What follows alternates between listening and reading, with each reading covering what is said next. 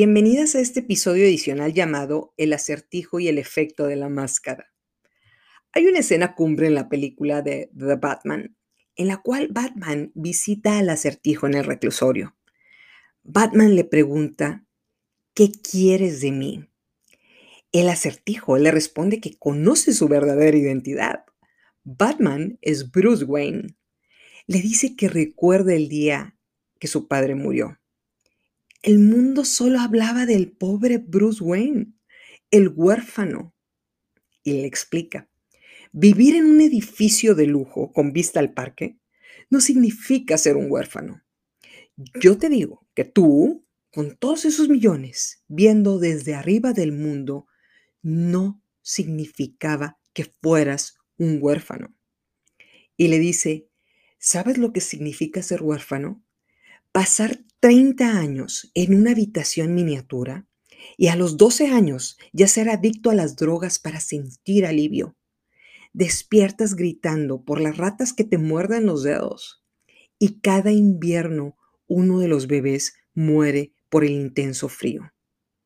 Qué fuerte. Pero nada de esto importaba para la sociedad. La gente quería hablar del huérfano millonario con el papi muerto. ¿Por qué culpar a Bruce Wayne?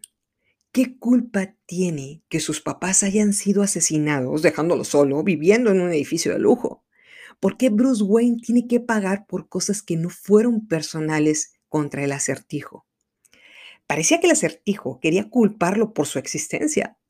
Ambos son huérfanos, no por decisión propia. Pero el que Bruce haya vivido su infancia en una residencia de lujo pareciera que era razón suficiente para castigarlo y para hacer justicia social. Batman protege a los indefensos contra los criminales. La verdad es que es un hombre tomando venganza por medios propios. Batman no mata personas, pero él es el dictador de la justicia, al igual que todas las personas que deciden tomar la venganza en sus manos si se deja que cada persona se convierta en un vigilante, un justiciero, en lugar de pedir que la ley se aplique, cada una de estas personas pueden tener una definición diferente de justicia. Para el acertijo, justicia es castigar a los millonarios huérfanos del mundo y a los políticos corruptos. Para Batman, es golpear a todos los que quieran cometer un delito en las calles, no en el gobierno o la iniciativa privada. Leí una noticia de una señora que pedía justicia para su hijo porque lo mataron. Su hijo era asaltante y una de las víctimas lo mató. La señora dijo, mi hijo solo robaba carteras. La pistola que usaba no tenía balas, solo la usaba para que le dieran el dinero. Era un buen adolescente y me lo mataron. Exijo justicia. Publicado las noticias. La señora exigía justicia para un buen adolescente que robaba el dinero de las personas, amenazándolas con una pistola en la cabeza. Ya para terminar este episodio adicional, dice un proverbio japonés que todos tenemos tres caras. La primera es la que mostramos al mundo, la segunda es la que mostramos a nuestros amigos y familiares, y la tercera es la que nunca mostramos a nadie. Esta última es el verdadero reflejo de lo que somos, la que nos da paz o la que no nos deja dormir. Sería bueno preguntarnos si la máscara que portamos es nuestra verdadera identidad o hay alguien ahí atrás pidiendo venganza, evitando que evolucionemos. Por miedo, por cicatrices, por justicia o por temor a lo que podemos lograr una vez que nos quitemos esa máscara y aceptemos lo que somos o lo que realmente podemos hacer. Este pastel sería un éxito, pero tengo tanto miedo que me digan que no. Quisiera salir a vender joyería. Mis hijos tendrían suficiente dinero para cenar diariamente si lo hago, pero me da pena que me vean mis familiares. Mi familia ha tenido mucho dinero y estatus, por lo que deshonro su memoria si impongo un puesto de tacos para poder ganar dinero. Fui directora de una empresa. ¿Cómo voy a pedir un puesto de vendedora aunque me paguen más? Quiero un trabajo que tenga un título rimbombante, No importa si me pagan el salario mínimo. No quiero ir a pedir trabajo porque eso sería aceptar que soy pobre. Tener un trabajo o emprender nos lleva a la punta de la pirámide de Maslow, la autorrealización.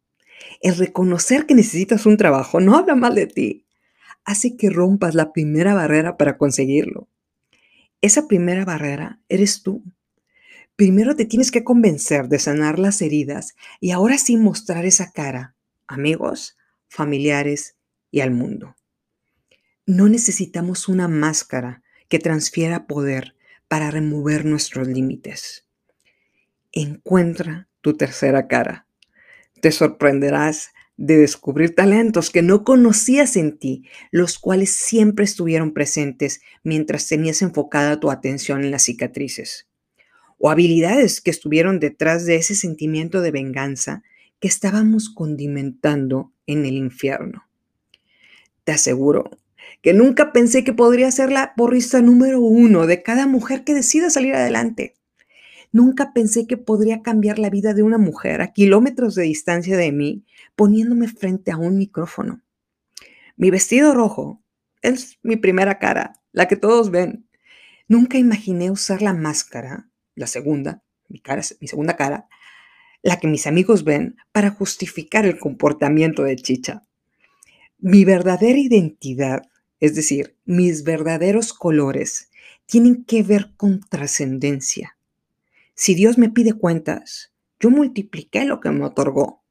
Tiene que ver con justicia para que nuestras cicatrices las utilicemos como fuerza para salir adelante tiene que ver con conjurar un expecto patronum para alejar a todos los dementors que nos atacan y proyectarlo, este expecto patronum, a través de un micrófono.